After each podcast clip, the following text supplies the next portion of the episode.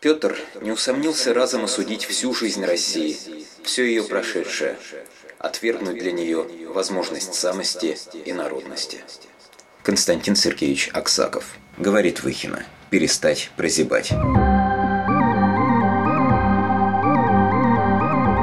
Петр I Алексеевич – второй русский император, считающийся первым, и великий азиатизатор России, считающийся великим европеизатором. К родоначальнику низкопоклонство перед Западом относится почти не критично, и поэтому нынешний выпуск может показаться провокационным, но ко всем русофобам стоит время от времени быть бескомпромиссными. А русофобом он был, и каким – Наш народ и яко дети не учения ради, которые никогда за азбуку не примутся, когда от мастера не преневолены бывают. Неизвестно, сказал бы такое про свой народ подлинный европейский монарх. Они всякие были. Но если бы не старинный слог, можно было бы подумать, что это из колонки в каком-нибудь рукопожатном издании. Петр вообще был первым криаклом земли русской. И не только в том смысле, что положил начало этому хамскому отношению к собственному народу. Петр, вообще говоря, устроил в России Майдан. Майдан сверху. Допустим, Россию действительно нужно было тогда сделать образованнее и современнее, но при чем тут сбривание бород? При чем тут переодевание в чужеземное платье? А ведь Петр еще одно время собирался перевести делопроизводство в России на голландский язык. Более того, Петр вполне бы вписался не просто в белоленточные ряды, но мог бы и спеть вместе с Пусси Райт – Устроенный им нечто под названием «Всешутейший, всепьянейший и сумасбруднейший собор» в общем-то панк молебнами и занималась. Уладим вопрос с императорством.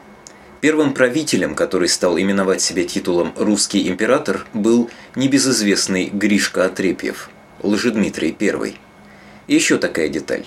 В современной Петру Европе никто себя, по крайней мере на своем языке, императором не называл – была Шведская империя, возглавляемая королем, и была Священная Римская империя германской нации, чей трон занимал кайзер, то есть цесарь, иначе говоря, царь. Тоже латынь, но какая-то более добротная, что ли, менее крикливая. И таким же царем во главе империи мог стать Петр, по крайней мере на русском языке, однако предпочел псевдоевропейскую вычурность. Мы уже говорили о том, что настоящие европейские ценности – это традиционализм, консерватизм, самодовольство и вставание горой за своих. Петр I ничего из этого не являет. Наоборот, он воплотил в себе классический взгляд неевропейца на Европу. Завороженность внешним, желание перенимать презрение к своему.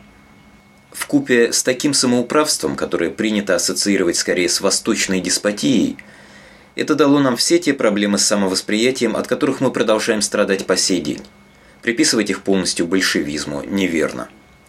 Что касается самих европейцев, так они Петра и воспринимали как нечто экзотическое из неинтересной и отсталой страны, благо основы европейской русофобии были уже в предыдущие века положены польско-литовской пропагандой. Сейчас сложно, конечно, вообразить, по какому пути пошла бы Россия без Петра – Например, если бы победила царевна София со своими стрельцами. Но все разговоры о прорубании окна в Европу вызывают невольный вопрос. А в какой стене, собственно, прорубили окно? Не воздвиг ли сам Петр и эту стену в чистом поле?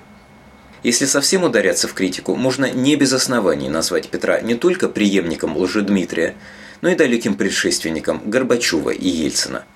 Но тут надо все-таки знать меру – Петр не только ломал, но и строил. И построил он многое. Начиная с флота, когда его отсутствие стало уже для России опасным, и кончая городом, названным по-голландски, притом с ошибкой – Санкт-Петербург вместо Санкт-Петерсбурга. Да и вообще он был фигурой из тех, что хорошо запоминаются и мифологизируются.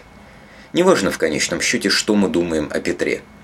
Важно другое – перестать думать, будто без Петра в России вообще не было бы никакой современности и прогресса ибо невелика гениальность взять и захотеть догнать соседей. И уж точно это можно было проделать не тем сумасброднейшим образом, который избрал Петр. Да и весь Петровский прогресс был в конечном счете материальным, поверхностным, а потому и быстро превратившимся в новую псевдотрадиционную крепостническую закоснелость. Подкаст можно слушать по адресу First World Russia в одно слово – podcast.podster.fm, а также на странице ВКонтакте vk.com косая черта First World Russia. В Фейсбуке по такому же адресу тоже можно следить за обновлениями. Всего доброго. Помните, мы все заслуживаем большего.